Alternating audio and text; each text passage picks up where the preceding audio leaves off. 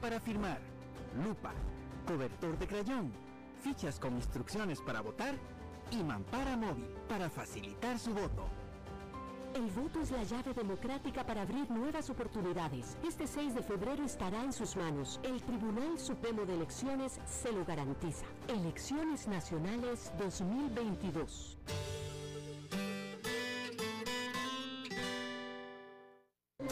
Transcomer, puesto de bolsa de comercio, presenta a las 5 con Alberto Padilla. Desde los verdes bosques de nuestra montaña nos llega agua Cerros de la Riva, agua fresca de manantial que te permitirá vivir en equilibrio, proteger tu salud y la de tu familia, libre de sustancias químicas, envasada sin alterar su naturaleza a 2.000 metros de altura.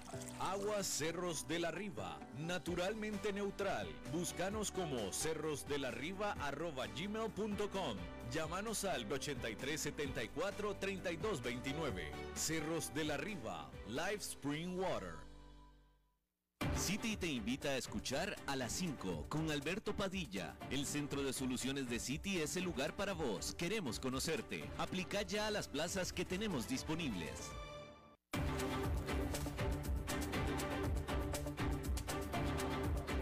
Inicia a las 5 con Alberto Padilla un programa diseñado con el objetivo de llevarte diariamente un tema de actualidad, acompañado siempre de reconocidos editorialistas. De lunes a viernes a las 5 de la tarde por CRC 89.1 Radio. A las 5 con Alberto Padilla.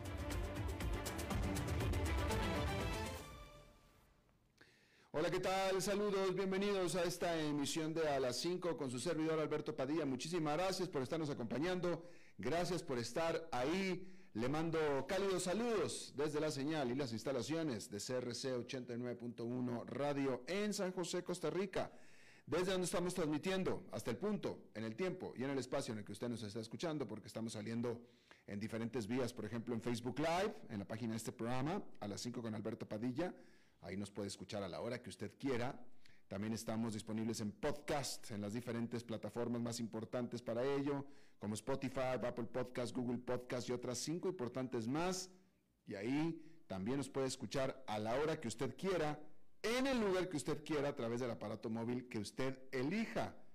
Estamos disponibles también en el canal de YouTube de a las 5 con Alberto Padilla.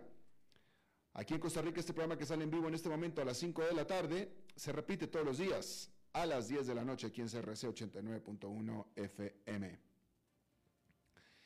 En esta ocasión, tratando de controlar los incontrolables al otro lado de los cristales, está el señor David Guerrero y la producción general de este programa desde Bogotá, Colombia, a cargo del señor Mauricio Sandoval. Bien, pues era cuestión de días para que hubiera otro día brutal para las acciones y este jueves fue ese día después de un brutal mes de enero. Esta semana venía más o menos tranquilita para el mercado, con ganancias, pero este jueves llegó el golpe de realidad, específicamente para uno de los grandes nombres de Wall Street, específicamente del Nasdaq Composite. Una de las estrellas de las grandes tecnológicas recibió este jueves una recontra archipaliza de nada menos que de 26% que sus acciones se desplomaron nada más este jueves. 26%. Perdió un cuarto de valor de su capitalización de mercado esta empresa. Y esta empresa es nadie menos que Facebook en la forma de Meta, que es su empresa matriz. Este día, Meta, la matriz de Facebook, perdió exactamente 26,4%. En términos de dólares en capitalización de mercado, eso es más de 220 mil, 240 mil, de hecho, para ser exactos, 240 mil millones de dólares un cuarto de su valor. 240 mil millones de dólares es lo que valen, es más, no lo valen siquiera muchas gigantes empresas. 240 mil millones de dólares. ¿Por qué? Bueno, pues simplemente por un desastroso reporte de resultados. Hay que decir que la competencia de TikTok, una base de usuarios que está estancada en mercados clave, una costosa apuesta para invertir en el metaverso, que es la realidad virtual que podría tardar años en dar sus frutos, son algunas de las razones por las que los inversionistas se están deshaciendo con ánimo de las acciones de Meta, matriz de Facebook, después de este desastroso reporte de resultados que podría y que de hecho eliminó 240 mil millones de dólares de valor de mercado de la compañía. Este miércoles Meta reportó una caída de sus ganancias durante los últimos tres meses del 2021, sobre todo porque la compañía, esta de redes sociales, ha invertido mucho en la tecnología que necesita para aumentar sus ofertas en el metaverso, la cual considera es el futuro de sus negocios. Snap y Pinterest, que también reportaron sus resultados este jueves, estaban cayendo y cayeron de manera también precipitosa en esta jornada. Pinterest cayó 10%, Snap cayó 24%. Y hay una larga lista de razones por las que los resultados de Meta proporcionaron un golpe de realidad para todo Wall Street. El CEO Mark Zuckerberg dijo que la competencia de su rival TikTok, cuyo producto de video de formato corto es más popular que el de Meta, está afectando la capacidad de la compañía para monetizar su producto Reels. Cándidamente, Zuckerberg confesó nos enfrentamos a un competidor en TikTok que es mucho más grande, por lo que tomará un tiempo combinarlo y alcanzarlo. Fíjese la brutal honestidad. Más honesto no pudo haber sido Mark Zuckerberg. Es el equivalente a que Pepsi Cola dijera, no podemos crecer más porque no podemos contra Coca-Cola. Básicamente cosa que jamás lo van a decir, jamás, por más que fuera cierto. Pues acá Mark Zuckerberg lo dijo con toda candidez.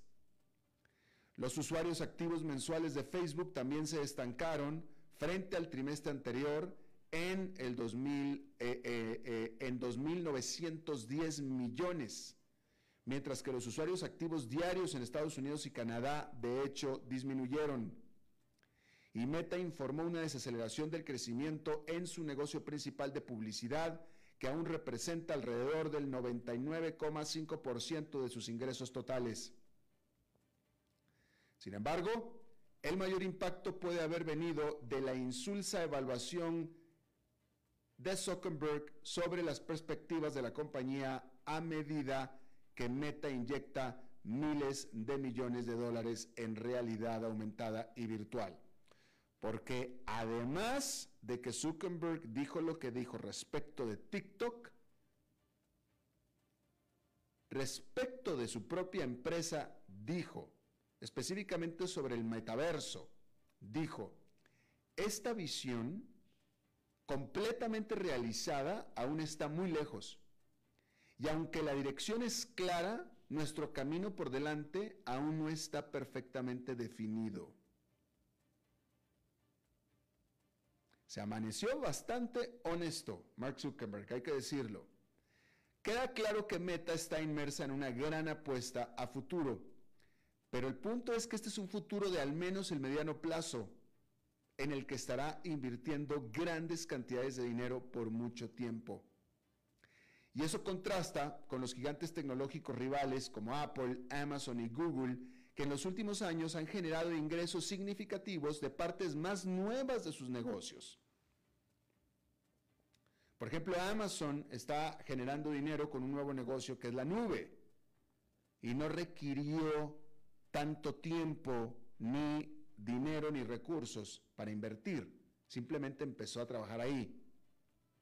¿Sí? Y esa es la diferencia. Incluso el área de servicios de la propia Apple, que incluye la nube, también más o menos es lo mismo. Esta novedad del metaverso es una apuesta muy costosa y de largo plazo. Esa es la diferencia entre Meta y el resto de las tecnológicas. Seguramente será una apuesta ganadora, pero de aquí a que lo sea va a pasar mucho tiempo y va a invertir mucho dinero. Y no cualquier empresa o cualquier jefe de empresa toma una decisión así. Los analistas también expresaron preocupaciones más profundas sobre el futuro de Facebook, señalando un mercado que se aleja ampliamente de las actuales fortalezas de Meta a medida que el consumo de contenido se desplace hacia contenido directo del creador y los mensajes privados y se aleja del intercambio público, erosionando efectivamente los pilares de la compañía. Aunque esto en teoría debería de beneficiar a Instagram, que también es de Meta. Pero la realidad es que Facebook no es la única empresa de tecnología cuyas acciones están siendo golpeadas, en parte debido a preguntas sobre su base de usuarios. Las acciones de PayPal se desplomaron un 25% el miércoles y otro 6% este jueves, después de que la empresa de pagos, que es una de las favoritas de la pandemia, abandonó su objetivo de desarrollar una base de usuarios de 750 millones. Y Spotify acaba de informar un tibio pronóstico para el crecimiento de suscriptores durante este trimestre, lo que hizo que sus acciones cayeran un 10% durante esta jornada. Es más, déjeme, se lo actualizo bien, nada más por si hubo cambios de la última vez. Eh, 17%, eso fue lo que cayó la acción de Spotify este jueves. Todo esto hizo que allá en Nueva York esta fuera una jornada decididamente negativa para el mercado en general, con el índice industrial Dow Jones perdiendo 1,45%, el Nasdaq Composite con un tropiezo de 3,74% y el Standard Poor's 500 con una caída de 2,44%. Bien, cambiando de tema, la Reserva Federal desde el año pasado, dijo que comenzará a subir las tasas de interés a partir de hasta marzo. Pero el Banco de Inglaterra no está esperando. Este que es el Banco Central de la Gran Bretaña este jueves aumentó las tasas de interés por segunda vez desde diciembre en su lucha por combatir el aumento de los precios, es decir, de la inflación. No había subido las tasas en dos reuniones seguidas desde el 2004. El Banco de Inglaterra fijó su tipo de interés bancario en medio punto porcentual, ya que predijo que la inflación, que en diciembre aumentó a su ritmo más rápido en 30 años, seguirá subiendo hasta mínimo abril con un pico pronosticado de 7,5%. Ese mes los consumidores británicos se enfrentan a un fuerte aumento de los costos cuando se eleva el límite de los precios de la energía y se aumentan los impuestos. Los recibos de energía, las facturas para el hogar típico británico están aumentando en 939 dólares anuales para un total de 2.670 dólares por año. Mientras tanto, al otro lado del Atlántico, el presidente de la Reserva Federal de St. Louis, James Bullard, dijo a la agencia Reuters esta semana que apoya que la Fed suba las tasas de interés en sus reuniones de marzo, mayo y junio, pero enfatizó que las perspectivas siguen siendo muy inciertas. Dijo Bullard que vamos a tener que ser más ágiles, más rápidos, mejores para reaccionar a los datos de inflación y otros acontecimientos a medida que avanzamos este año. Va a ser un entorno más dependiente de los datos, dijo Bullard. Y hablando de altos precios, los futuros del gas natural se dispararon el miércoles, mientras los mercados energéticos se preparan para una poderosa tormenta invernal que amenaza con descarrilar la producción justo cuando aumenta la demanda. El último aumento mantendrá elevados los costos de calefacción del hogar para millones de estadounidenses, lo que se suma a una larga lista de dolores de cabeza inflacionarios. Los futuros del gas natural subieron el miércoles un 16% para cerrar en 5 dólares con 50 centavos por millón de BTUs. Eso está cerca del nivel más alto desde noviembre pasado. Los futuros del gas natural se han disparado un 55% desde que se hundieron a 3,56 el 30 de diciembre. El comercio de gas natural puede ser extremadamente volátil, especialmente durante el invierno, cuando la oferta y la demanda pueden variar bruscamente. Los analistas culparon a los pronósticos de una gran tormenta invernal que se espera traiga nieve y hielo a gran parte de los Estados Unidos. Más de 100 millones de personas están bajo alertas de clima invernal, desde las montañas rocallosas hasta Nueva Inglaterra, incluida Texas, que es un epicentro de producción energética. Es probable que la tormenta obligue a los estadounidenses a aumentar el uso de calefacción, lo que aumenta la demanda de gas natural que es la forma más común de calentar los hogares. Al mismo tiempo, los operadores del mercado de energía anticipan que parte de la producción podría detenerse debido a temperaturas inusualmente frías. Eso es lo que sucedió a principios del año pasado durante la mortal congelación y apagones del estado de Texas, que es uno de los principales productores de gas natural. Al mediodía de este jueves, se reportaban al menos 130 mil hogares que se habían quedado ya sin energía en Estados Unidos debido a esta fuerte y poderosa tormenta invernal con decenas de miles de vuelos cancelados dentro de los Estados Unidos. Y continuamos con los aumentos de precios porque las acciones se han desplomado este año, ciertamente este jueves lo hicieron, Definitivamente también lo ha hecho el Bitcoin por mucho. Déjeme le digo cuánto ha subido, eh, bajado el Bitcoin, cuánto bajó en esta jornada de jueves. Bueno, pues mire que en esta jornada de jueves eh, subió ligeramente, 0,11%, o sea, marginalmente. Marginalmente. Eh, pero en los últimos cinco días ha perdido 2,74% y en el último mes ha perdido 20%. En los últimos seis meses ha perdido 3,47%. Estoy hablando del el Bitcoin. Sin embargo, hay alguien que se mantiene firme y ese es el oro. El precio del metal amarillo está ganando, está perdiendo, está perdiendo aproximadamente solamente un 2% durante este año, rondando en aproximadamente 1,81 de dólar la onza. Va perdiendo un 2%. Pero el Standard Poor's 500 ha bajado un 9% este año, mientras que el Bitcoin se ha desplomado un 22% este año.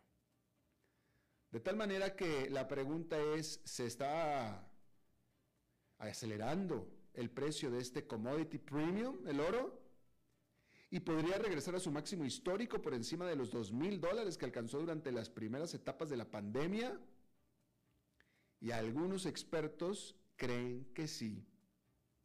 Muchos analistas reiteran que el oro sigue siendo un refugio seguro y un seguro contra los riesgos geopolíticos. El riesgo de una inflación persistentemente alta también es positivo para el oro.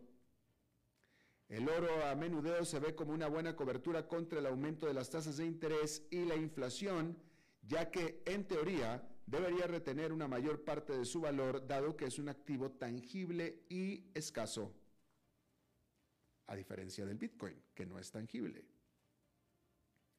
El regreso de la, de la volatilidad del mercado este año, que ha afectado en particular a las acciones memes y al Bitcoin, podría generar más ganancias para el oro según algunos estrategas. Sobre todo porque recientemente muchos inversionistas estaban prefiriendo al Bitcoin sobre el oro, todos los cuales están haciendo ahora exactamente lo contrario y con ánimo de venganza. Las recientes turbulencias han arrojado agua fría sobre la tesis que comenzó a ser popular entre los que creen conocer muy bien al Bitcoin de que esta criptomoneda era una buena alternativa al oro. Pues hoy les llegó el golpe de realidad. Los inversionistas están comenzando a darse cuenta de que Bitcoin es un activo riesgoso más como cualquier otro e incluso hasta mucho más, como muchos lo estábamos diciendo desde siempre. Bueno, y estamos hablando de ganancias, ¿no es cierto? Pues vamos a seguir hablando de ganancias. Porque las grandes firmas de Wall Street disfrutaron de un estelar 2021 gracias a un mercado de valores en franco auge y a una ola de fusiones de adquisiciones, así como ofertas públicas iniciales. Y ahora los banqueros y los directores ejecutivos están cosechando las, recompensas. Goldman Sachs anunció en su reporte de resultados del cuarto trimestre, fíjese lo que anunció Goldman Sachs en su reporte de resultados al cuarto trimestre, anunció que reservó durante el año una cantidad para gastos de compensación, es decir, de compensación a sus ejecutivos. Reservó una cantidad. ¿Cuánto cree usted que Goldman Sachs reservó de gastos de compensación para sus ejecutivos durante el año pasado. Yo creo que si yo le dijera a usted 17 millones 700 mil dólares que reservó para pagarle a sus ejecutivos, 17 millones 700 mil, yo creo que es bastante dinero, ¿no? Digo, 17 millones es mucho dinero, pero reservar 17 millones para pagar a tus ejecutivos, yo, yo creo que es bastante, ¿no? Si yo le dijera 170 millones, pues fuera mucho más, estamos hablando de 10 veces más, ¿no? 170 millones de dólares, ¿no? Y si yo le dijera 1.700 millones de dólares, estamos hablando de una brutalidad ya. Reservar 1.700 millones de dólares para pagar a tus ejecutivos. Bueno, pues no fueron 1.700 millones de dólares lo que reservó Goldman Sachs. Fue 10 veces más que eso. 17 mil. 17 mil 700 millones de dólares reservó Goldman Sachs para compensar a sus ejecutivos. Esto es un aumento del 33% respecto del 2020. Morgan Stanley dijo que sus gastos de compensación aumentaron casi un 20% también durante el 2021.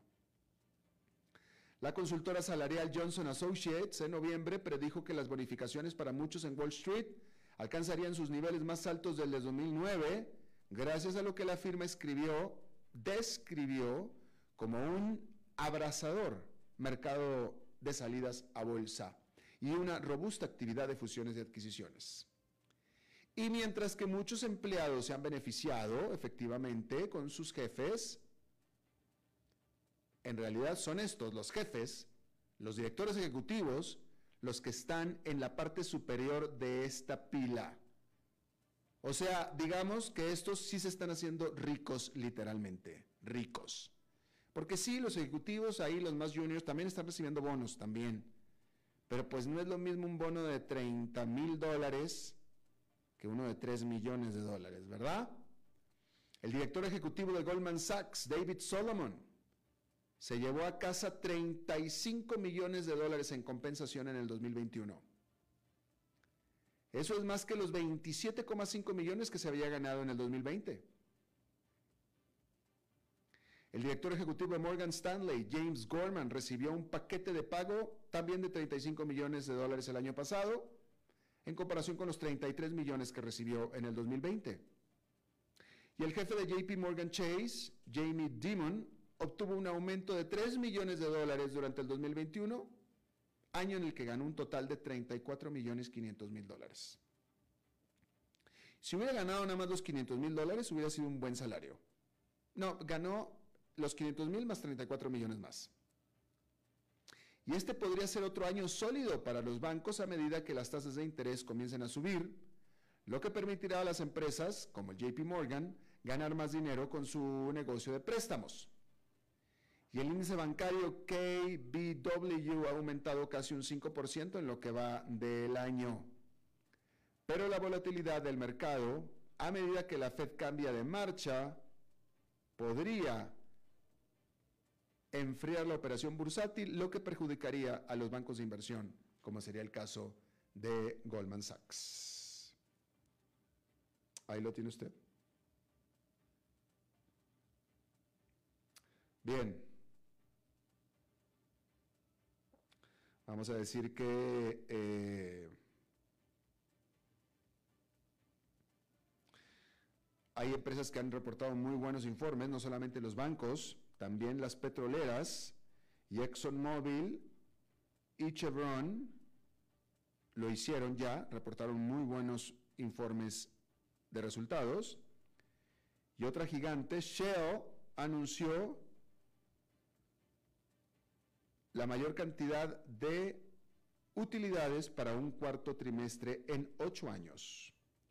Sobre todo porque ha habido un aumento importante en el precio de su principal producto, que es el petróleo, así como un rebote en la demanda, en la actividad económica del mundo, lo que ha significado un aumento en la demanda de petróleo a nivel mundial. Y bueno, pues ahí lo tiene usted. La Shell recibió 55% más de ganancias comparado con el trimestre anterior, para un total de 64 mil, de 6 mil, 6 mil 400 millones de dólares, lo que superó lo que estaban estimando los analistas en 1.200 millones de dólares. Y por supuesto que la decisión de Rusia de restringir el flujo de petróleo hacia Europa ha hecho también aumentar los precios en favor de las petroleras. Ahí lo tiene usted. Y bueno, eh, bueno, pues para qué le comento sobre el asunto de Rusia y Ucrania. Este sigue ahí. Eh, ya no sé, en este momento ya es imposible saber quién tiene la razón. Rusia jura y perjura que no tiene la intención de invadir Ucrania que lo único que está haciendo es moviendo tropas a su gusto, como puede hacerlo dentro de su país, que casualmente están acumulándose en la frontera con Ucrania, del lado ruso, y Vladimir Putin dice, yo puedo hacer con mis tropas lo que yo quiera. Si Estados Unidos acumulara tropas en Texas, Nuevo México, Arizona y California, lo último que pensaríamos es que quieren eh, invadir México pero si ustedes, Estados Unidos, quieren pensar que yo quiero invadir Ucrania, pues eso está en ustedes. No es nuestra intención más mínima. Básicamente es lo que dice Vladimir Putin. Joe Biden dice que no se la cree y está actuando en consecuencia. Lo que sí estaría yo de acuerdo también en afirmar es que resulta en un buen distractor de problemas más profundos que tiene Joe Biden en Washington. Y es una buena ocasión en la que convenientemente puede demostrar liderazgo y agallas que en otras instancias no ha tenido la oportunidad de demostrar Joe Biden. No estoy diciendo que Joe Biden esté inventando el conflicto en Ucrania. Estoy diciendo que le cae conveniente para la circunstancia que tiene en este momento en Washington.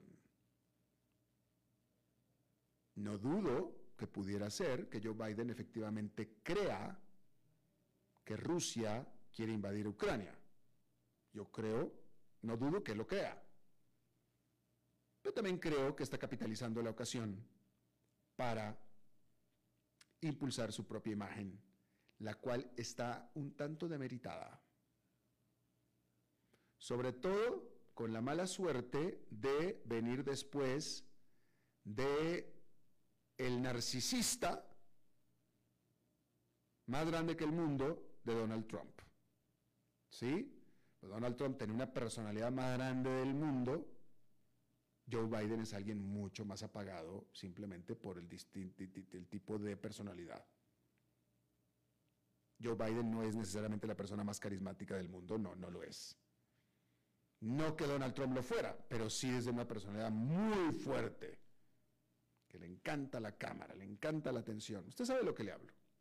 Entonces el contraste ha sido mayor, en detrimento para Joe Biden. Y la energía que demostraba Donald Trump, etcétera, que no le sale a Joe Biden, que no hace a Joe Biden malo, simplemente estoy hablando de la comparación, de la comparación. Y bueno, en ese contexto es que se da este conflicto con Ucrania, el cual me parece a mí que está tratando de capitalizar Joe Biden. Bien, ahí lo tiene usted. Vamos a hacer una pausa y regresamos con nuestra entrevista de hoy. A las 5 con Alberto Padilla, por CRC 89.1 Radio.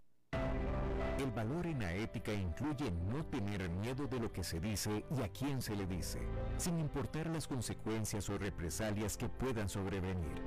Entre los valores éticos más relevantes se pueden mencionar justicia, libertad, respeto, responsabilidad, integridad, lealtad, honestidad y equidad. Los valores éticos se adquieren durante el desarrollo individual de cada ser humano en el entorno familiar, social, escolar e inclusive a través de los medios de comunicación. Solo si lo público y lo privado caminamos en positivo y con valores, Costa Rica saldrá adelante. Un mensaje de la Cámara Nacional de Radiodifusión, Canara. ¿Te gustaría trabajar en un lugar donde la sostenibilidad ambiental y el apoyo a la comunidad son importantes? Aplica ya a las plazas que el Centro de Soluciones de City está ofreciendo. ¿Sabía usted que Transcomer es el puesto de bolsa de comercio más grande de Costa Rica, con 19 años en el mercado y miles de clientes? Cuentan con asesores y corredores expertos que saben de lo que hablan y ofrecen productos de inversión seguros y modernos, hechos a la medida. Pero sobre todo, al invertir en Transcomer, usted invierte en la única bolsa vigilada por el Banco Central. Y en un mundo sobrecargado de información, usted debe de estar con los mejores. Transcomer, puesto de bolsa de comercio. Construyamos juntos su futuro. Somos expertos en eso. Desde los verdes bosques de nuestra montaña nos llega agua cerros de la riva, agua fresca de manantial que te permitirá vivir en equilibrio, proteger tu salud y la de tu familia, libre de sustancias químicas, envasada sin alterar su naturaleza a 2.000 metros de altura. Agua cerros de la riva, naturalmente neutral. Búscanos como cerrosdelariva.gmail.com. Llámanos al 8374 3229. Cerros de la Riva, Live Spring Water.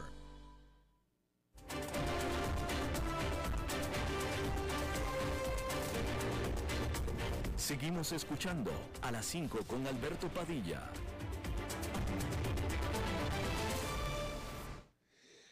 Bueno, gracias por continuar con nosotros. Eh, en Honduras, la presidente Xiomara Castro, la primera presidente mujer de este país, eh, también fue, hay que decir, la primera toma de presidencia en América Latina de este año. Ella ganó las elecciones y tomó eh, el poder el jueves pasado, está cumpliendo una semana. Eh, y por supuesto que ha levantado muchísimas expectativas, no solamente porque es mujer, que eso es lo de menos, sino porque, bueno, pues es la segunda vez que corría ella por la presidencia eh, la primera lo hizo, siempre lo ha hecho desde una plataforma de izquierda, la primera desde más extrema izquierda, diría yo. Vamos a hablar de eso con nuestro invitado, pero pues después lo hizo también en medio, eh, la toma de posesión, en medio de un conflicto, ya llegó, llegó a tomar posesión en medio de un conflicto con el Congreso, el cual estaba totalmente dividido. Pero dejemos que sea nuestro invitado, el que nos lo ponga un poco más en contexto. Pablo Carias, él es analista político, sociólogo, él es eh, académico y columnista del diario El Heraldo de Honduras. Pablo, muchísimas gracias por estar con nosotros. Muchas gracias a ustedes y saludo al pueblo costarricense. Y, gracias. Desde, desde, esta tierra de Morazán. De Morazán, efectivamente. Eh, ¿Cómo, ha sido, ¿Cómo ha sido esta semana? En efecto, Sí, en efecto, el 27 de enero tomó posesión doña Xiomara eh, Castro de Celaya eh, a la presidencia. Una toma de posición muy especial, habida cuenta que ha sido una de las eh, actividades y de las tomas de posesión en los últimos años más concurridas. Participaron 57 delegaciones eh, incluyendo a la la vicepresidente, presidenta de, Estados Unidos, Kamala Harris, ¿verdad? Que no es muy usual que una personalidad de, esa investidura eh, llegue a una toma de posición de posición en, América Latina. Habitualmente mandan eh, personas de, tercera o cuarta categoría. Eh, hubo representación de, de, muchos países, prácticamente toda América Latina. O sea, el evento se vio muy engalanado porque, como usted ha señalado, es la primera presidenta, pues una representante mujer que llega a la primera magistratura de la nación. Ya en otros países de América Latina lo hemos visto, ahí mismo en Costa Rica, eh, también en Chile, en Argentina, pero en Honduras es, eh, en 200 años de, independencia, pues eh, por primera vez estamos viendo eso y obviamente para nosotros es un es todo un acontecimiento. Bueno, ella llega a la presencia con una serie de expectativas, con una agenda eh, bastante prometedora, habida cuenta que sustituye a un gobierno que prácticamente había desmantelado toda la institucionalidad del Estado y había creado un estado de, impunidad, eh, lo cual le había permitido generar eh, una situación de corrupción enorme, eh, que cualquier dato pues se queda corto en los sistemas de hospitales, en el tema que tiene que ver con, con la combate a la pandemia, eh, se compraron siete hospitales que al final resultaron ser chatarras y el Estado invirtió más de 47 millones de dólares. En fin, un gobierno que, que, que hizo hizo mucha bulla en América Latina por sus actos de corrupción. Y además eh, señalado por eh, la Fiscalía de Nueva York como una persona vinculada a la narcoactividad. Eso hace que la, llegada de la presidenta de Castro genere una serie de expectativas en la población hondureña, considerando que eh, todos esos elementos constituyen un obstáculo para impulsar eh, el desarrollo. Y además, eh, este estos temas que he señalado tienen mucha relación con, la, con las relaciones que tiene con Estados Unidos. Estados Unidos apuesta a la idea de que muchos de los problemas que vive América Latina, especialmente los países del Triángulo Norte, que es El Salvador, Guatemala y Honduras, explican el fenómeno este migratorio eh, el 40% de los migrantes que están en la frontera de México y Estados Unidos son, son de origen hondureño. Y, entonces ellos tienen también la expectativa de que eh, es necesario instaurar un régimen de, gobernabilidad que permita resolver los problemas para evitar que esas corrientes migratorias lleguen a su frontera y se conviertan en una presión ¿verdad? Eh, sumamente delicada y sumamente compleja para su manejo. Claro. ¿verdad? A pesar de todas las políticas que ellos han establecido. Ajá. Pablo, cuéntanos en este momento cuál es la situación en el Congreso y la relación de, de, la presidenta Xiomara con el Congreso. Sí, el, el problema es que, obviamente, la, un gobierno que había, se había mantenido por dos periodos, y, o tres periodos, considerando que antes le sucedió Juan Orlando Hernández por Porfirio Lobo, que también era del Partido Nacional. En tres eh, periodos eh, de gobierno realmente se creó una base social, una base ah, orientada a generar impunidad y además eh, generar una serie de intereses de tipo particular y de grupo que hoy en día se resisten a dejar el poder eh, y, hacen todo lo posible para, para evitar la gobernabilidad eh, a fin de, que algunos temas que tienen que, ver con acciones orientadas al castigo de los delitos que ellos han cometido no se lleven a la práctica. Y por otro lado también abrigan la esperanza de que una vez que termine doña Xiomara, pues ellos pudieran estar sustituyéndola. Entonces, eh, hay un problema interno en el partido que ganó las elecciones, en la principal fuerza, porque llega a la presidencia a través de una alianza. Pero obviamente el partido de mayor figuración es el Partido Libre, Libertad y Refundación. Ah, ahí mismo surgió... es el de Xiomara?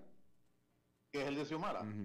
Allí surgió un grupo alimentado por estos sectores desplazados y además con un afán de protagonismo y de poder que inmediatamente empezaron a hacer uh, bulla, empezaron a hacer ruido para eh, convertirse en las principales figuras de elección en el Congreso Nacional de la República. Y de esta manera obtuvieron los diputados del Partido Nacional y del Partido Liberal, que ha sido los partidos que históricamente han gobernado el país, y, montaron una, una paralela al margen de la idea de las fuerzas que eh, lograron ganar el proceso electoral, eh, que también formaron otra junta directiva del Congreso, de tal manera que tenemos dos, dos juntas directivas y obviamente un solo Congreso con dos juntas directivas, pero este es un tema que al parecer se está resolviendo porque ocurre que ah, hay varios sectores de la sociedad que, se han dado cuenta de, esta maniobra y eh, esta directiva paralela al parecer no cuenta con el apoyo de la embajada estadounidense. Ustedes saben que la embajada de Estados Unidos en Honduras ha ejercido una fuerza extraordinaria en todos los procesos electorales. Porque los Estados Unidos eh, se decantaron por, por Doña Xiomara porque no tenían otra opción o apoyaban a una persona a la que se le vinculaba con los sectores de izquierda o apoyaban a un partido cuya figura estaba muy vinculada con, con todos estos vicios que ya he señalado. Entonces ellos no cuentan con, con, el apoyo de la embajada, pero también no cuentan con el apoyo de la policía ni de las Fuerzas Armadas. Entonces han estado actuando casi en solitario y ahora eh, están queriendo eh, llegar a algunos acuerdos con el, principal líder del Libre, que es Manuel Zelaya Rosales. Como ustedes saben, gobernó al país de mil, 2006 al 2009 y que salió por un golpe de Estado. Y él es el principal líder y con, con él están negociando para llegar a un acuerdo. Y, y lo más probable es que esto eh, se resuelva. Es decir, no hay condiciones como las hubo en el 2009 mm. para una intentona golpista. Eso, eh, eso, es lo que explica la existencia de dos de dos directivas eh, o, de dos, dos juntas directivas en el Congreso Nacional. Ah, bueno. claro, este, este, régimen apenas lleva una semana. Eh, déjame te pregunto, me, parecía a mí que mientras fue presidenta electa, eh, Xiomara se veía bastante combativa, agresiva, hablaba de, derogar eh, la concesión que se había dado en el nuevo aeropuerto de Palmerola. Obviamente todos los ojos están en qué va a hacer ella con el expresidente Juan Orlando Hernández, qué va a hacer respecto de él. Si ella se va a tornar muy a la izquierda, como eventualmente lo hizo su ex marido. ¿Qué podemos, qué nos puedes decir de esto? De manera rápida porque se nos acaba el tiempo. Sí, correcto. No, yo, creo que ella va a impulsar algunas acciones que tienen que ver con la, transparencia en algunas acciones de corrupción. Ella ha prometido revisar los contratos, los convenios, eh, este que tiene que ver con la construcción del aeropuerto en Palmerola, eh, también el tema de las sedes, que fue, fue una disposición del gobierno anterior de otorgarle el territorio hondureño a, a cuanta empresa viniera y, decidiera instalarse en el país, eh, prácticamente cercenando nuestra soberanía. Bueno, desde el punto de vista de qué orientación ella va a seguir, yo creo que hay que hacer, eh, en esto hay que hacer un análisis así ah, muy prudente. Las condiciones del 2009 han desaparecido. Mm. Eh, ya en, América del Sur no, no existe el protagonismo de un líder como Hugo Chávez la situación eh, es eh, más difícil. No existe un Brasil con Lula, tampoco un Ecuador con Correa. Y, todo ese auge que generó el socialismo del siglo XXI está, está, disminuido, hay que, hay que reconocerlo. Porque también hay que decirlo que desde el punto de vista ideológico no, lo, no ha logrado conformar un cuerpo teórico, eh, un músculo suficiente como para poder eh, lanzarse a la conquista del poder en América Latina. Eh, entonces, tengo la impresión que Xiomara, a pesar de que se le ha tildado de izquierda y en algunos momentos ella se declara partidaria del, del, de un socialismo democrático, eh, la impresión que yo tengo es que a lo más que podría llegar es a llevar a la práctica algunas reformas de carácter económico, eh, reformas en el, sistema de salud, en el sistema de, educación y probablemente revertir toda esta, esta situación de desmoronamiento de la institucionalidad eh, del país, ¿verdad? Y, y lograr estabilidad, alguna estabilidad política para eh, desarrollar la gobernanza. Eh, yo no, no, estoy pensando que eh, ella va a ser una entusiasta defensora de, del socialismo porque realmente no hay condiciones y no solamente el país está atravesando por una situación económica sumamente grave, con una deuda externa elevadísima, con eh, déficit comercial eh, y déficit en, todos, los, en todos los, sentidos. Entonces yo creo que ella va a desarrollar una propuesta así más eh, democrática, más orientada a la corrección de los defectos y de los daños que dejó el anterior presidente y, de esa manera va a pasar su gobierno. No hay no hay condición. Yo creo que lo del socialismo del siglo XXI, el socialismo democrático eh, se quedará en una simple declaración, pero que no tiene eh, consistencia ni tiene asidero para que pudiera instalarse. y por otro lado también hay que decir que ni desde el punto de vista político. Porque más bien pienso que esta va a ser una, una de las democracias más vigiladas por parte de los Estados Unidos, porque Estados Unidos también, está, eh, Estados Unidos requiere de, de una presidenta como Xiomara para eh, que sea la contraparte de los de algunos gobiernos en América Central. Claro. Eh, pero también Honduras requiere la cooperación de la comunidad internacional, especialmente de Estados Unidos y sobre todo de, estas naciones en los organismos financieros internacionales para, para poder conseguir financiamiento eh, para, de tal manera que pueda desarrollar eh, sus promesas de campaña. Claro. No, y como tú dices, es, de notar definitivamente la presencia de la vicepresidenta de Estados Unidos en la toma de posesión. De manera rápida, Pablo, por favor, eh, ¿tú nos puedes decir dónde estaba en este momento el expresidente Juan Orlando Hernández y si eh, hay alguna intención o beneficio político de para Xiomara de perseguirlo judicialmente a Juan Orlando? Ah, pues yo creo que sí, porque Juan Orlando Hernández eh, terminó con una, un bajo nivel de aceptación en la opinión pública. ¿Dónde está, Juan, ¿Dónde está Juan Orlando en este momento, sabes? No, él está en Honduras, pero con un hecho a destacar, hay que decir que ah, un día después de haber dejado el poder, corrió a juramentarse en el Parlamento Centroamericano, que al parecer los, los ticos han sido más, más más vivos, decimos aquí en Honduras, muy, muy inteligentes y, no forman parte de esa estructura que en Honduras se le conoce como un elefante blanco. Corrió a juramentarse a fin de poderse liberar de futuras acciones que pudiera emprender los Estados Unidos. Él está aquí en Honduras, pero eh, está bajo la sombra, no, no está haciendo bulla. Y, yo creo que para cualquier presidente entrante, el, el emprender acciones en contra de los que fueron, son responsables de la corrupción les abona mucho, les abona muchos puntos, mucho prestigio claro. En, la, opinión pública nacional. Y, Juan Orlando habría, habría hecho esa, esa medida como para tomar inmunidad, inmunidad diplomática? Así es, Mm. eh, no hay ni la menor duda, porque de acuerdo al estatuto del, del Parlacén, Ya.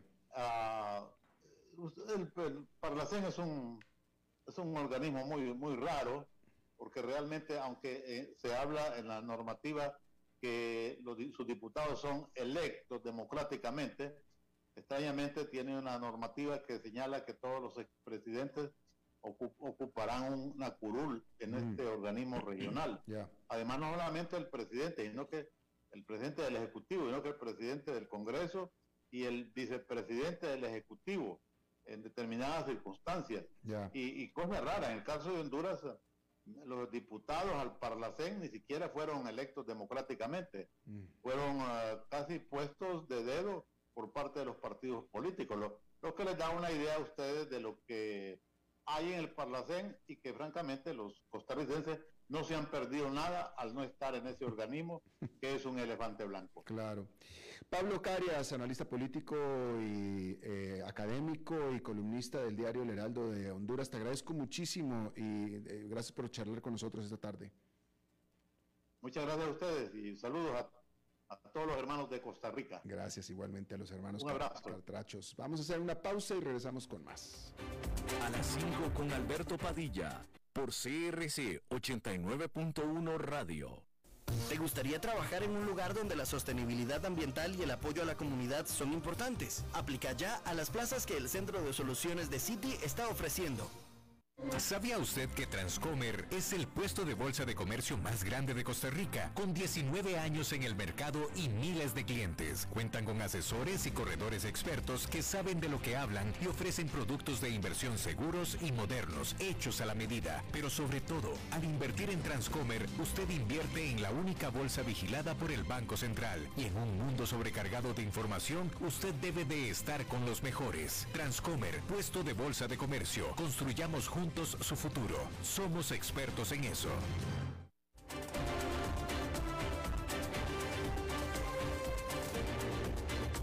Seguimos escuchando a las 5 con Alberto Padilla.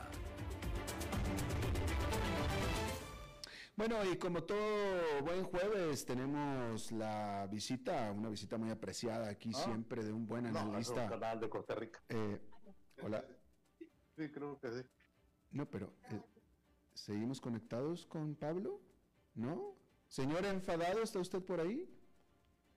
¿Cómo te va, Padilla? Mi querido. Bien, ¿Cómo está usted? bien, bien, Padilla. Este, pero bueno, estoy con la sangre hirviendo por esto que pasó, ¿cuándo fue? Hace dos días, la renuncia de Jeff Zucker. ¿De quién habla usted? ¿Del jefe de CNN? Claro, ¿Qué el tiene, qué tiene que ver usted con el jefe de CNN, señor enfadado? Por- presidente del, del grupo de noticias CNN a nivel mundial. Ajá. y bueno, sabemos la noticia fue perdón, la noticia fue escandalosa. Eh, él renunció porque reconoció que estaba teniendo una relación no revelada con su vicepresidenta ejecutiva y directora de marketing, Alison Gollust, Ajá. que parece que tenían una relación profesional de hace muchos años, de la época en que estaban ambos en NBC. Así es. Ambos están divorciados hace tres o cuatro años cada uno. Y después, y después comenzaron a cogerse cariño. Eh, bueno, los rumores en el ambiente dicen que hace rato, aún cuando estaban casados, ellos eh, parece que mantenían una relación sentimental Ajá. a tal punto que ella, entonces con su marido y sus dos hijos, se mudó a un apartamento que estaba encima del apartamento donde él vivía con su esposa.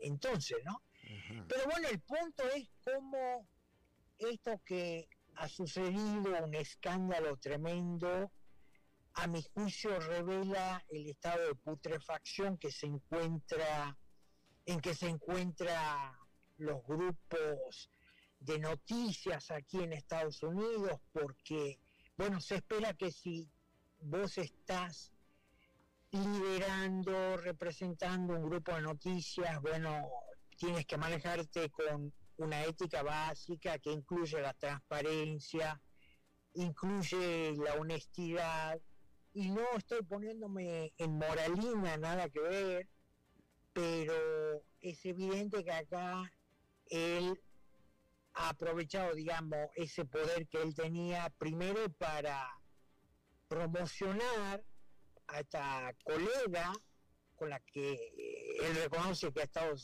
muy cerca y que tiene una relación sentimental, eh, ha utilizado su poder para promocionarla a ella y según se está desprendiendo de la investigación, es que él ha promocionado también a, su grupo, a su gente, que ha llevado a posiciones de poder eh, eh, más allá de sus méritos, ¿no?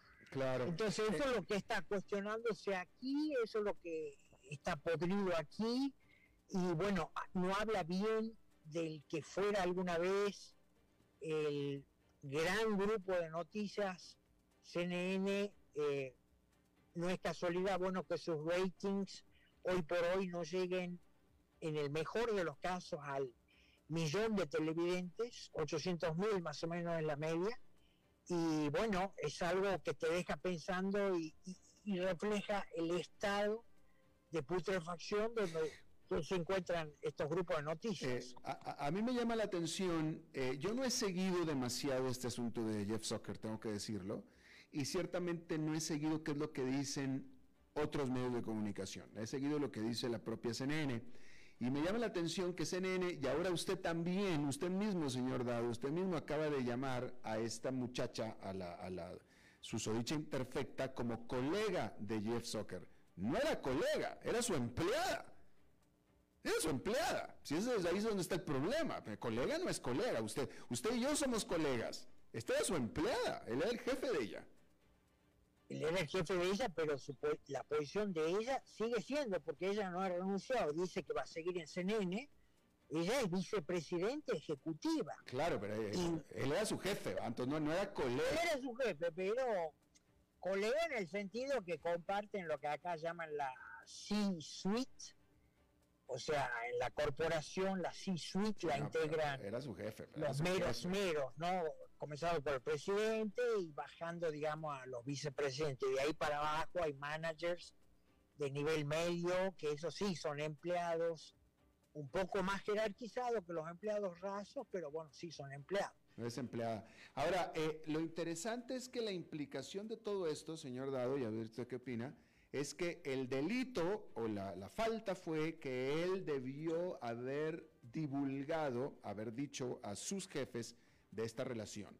Eh, eh, no, sé para qué, es decir, no sé qué le hubieran dicho los jefes, pero por lo que se le acusa no es tanto de tener la relación, sino de tenerla y no decirlo, que debió haberlo dicho. Es lo que él ha reconocido, ¿no? Eh, él ha reconocido que la relación, él dice, evolucionó después de un tiempo de ser colegas, evolucionó hacia algo más. Y el error de él, según sus propias palabras, estuvo en no revelar. Exacto. ¿Usted ha tenido alguna relación laboral la cual ha evolucionado, señor Dado? En este momento yo soy un hombre casado. por, lo tanto no me puede responder.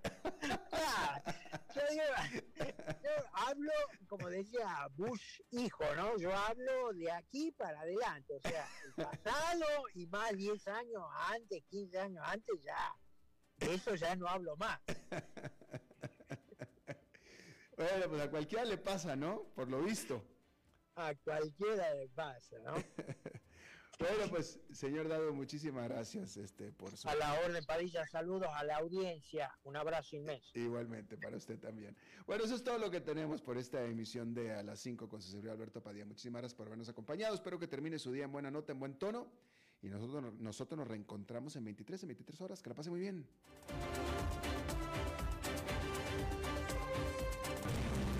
5 con Alberto Padilla fue traído a ustedes por Transcomer, puesto de bolsa de comercio. Construyamos juntos su futuro. Somos expertos en eso.